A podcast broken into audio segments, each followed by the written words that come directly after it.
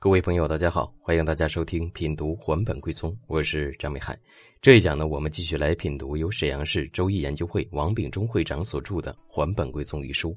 我们来讲一讲啊，第七章第五节静卦与多爻乱动。在我们实际的预测过程当中呢，经常会遇到静卦啊。什么叫静卦呀？就是卦当中呢没有任何的动摇。有些朋友遇到静卦啊就不知所然啊。我们没有动摇，该如何来判断呢？那么这一节呢，我们就主要来探讨一下这样的问题啊。首先，大家要清楚静卦代表什么。在六爻当中呢，有句老话叫“神机照于动”，啊，动必有因，什么意思啊？就是说呢，事情的发展变化啊，动摇往往起到一个主导的作用。那么我们起出的卦没有动摇，那么说明什么呢？这种情况啊，一方面说明呢，求测者啊在起卦的时候内心呢非常的平稳，非常平静。第二点呢，说明一个主要的问题，就是整个事件当中呢，没有意外性的发生大的变动、大的改变。举个例子，比如呢，我们设计一套活动方案啊，然后来问这套活动方案能否正常的执行。如果我们起出的卦是一个静卦，那么说明什么问题呢？那么就说明，如果你一定要设计啊，一定要去做这件事情的话，而出现了静卦。那么就说明这件事情呢，并没有多余的罗乱的事情啊，或者说没有节外生枝的意外情况，而是呢按照一个正常的流程在进行发展啊，这就是静卦。那你说能成还是不能成呢？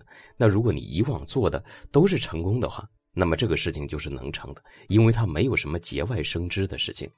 那反之呢，如果你有什么样变动的事情，你比如说我想去外地，这个时候我们起出的卦是静卦。那么就说明呢，你所有的事物发展还是按照以前的规律在进行。那你所设想的想要去外地这件事情，因为是一个特殊的事情，但在卦当中并没有反映出来，那么就说明你去外地这个想法是不能够实现的。所以我们来看呢，静卦对于吉凶的判断呢，不仅仅的在卦当中，还要根据呢具体的事情来进行分析啊。但是呢，这当中还有一点需要大家注意啊，静卦是没有动摇的。但是你也要保证这个静卦当中啊，同样没有暗动的爻。如果静卦当中出现了暗动的爻，那么这个暗动爻就以动摇来算，那么这个卦呢就不能够完整的成为静卦。关于静卦，要讲给大家第二个问题呢，也是在我们六爻学习过程当中大家经常问到的一个问题啊：静卦我们用不用考虑生克冲合的关系呢？或者说呢，它生克冲合的原则是什么呢？这应该是两个问题啊。这当中的第一个问题啊，我们也是需要考虑深刻重合的关系的。但是呢，这种考虑一定是建立在这个事情本身啊这个角度来进行考虑的。你比如说求财啊，我正常来做一个生意啊，我经营一家店铺，说每天呢都有生意进账进来啊，那我就想测一测今天我的生意进账如何。如果起初的卦呢是进卦，那么就说明呢我们这个生意啊跟往常还是一样的啊，都在正常的经营。那么进账的多少，我们看什么呢？就看财爻它的情况。如果卦当中的财爻非常的旺相，那么就说明呢，今天的进账数目呢会偏多一些。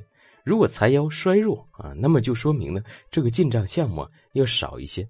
同时，我们还要看卦当中啊这个财爻被其他爻位的生克冲合情况。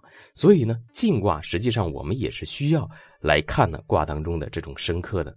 那么它的原则是什么呢？其实很简单啊，旺相的爻可以生克衰弱的爻，而衰弱的爻呢不能够啊生克旺相的爻，所以很简单啊，大家记住这一点就可以了。但这当中呢要说明一下啊，如果卦当中呢有动爻存在的话，那么静爻即使再旺相，它依然不能够去克制动摇啊，这是一个爻位层级的问题啊。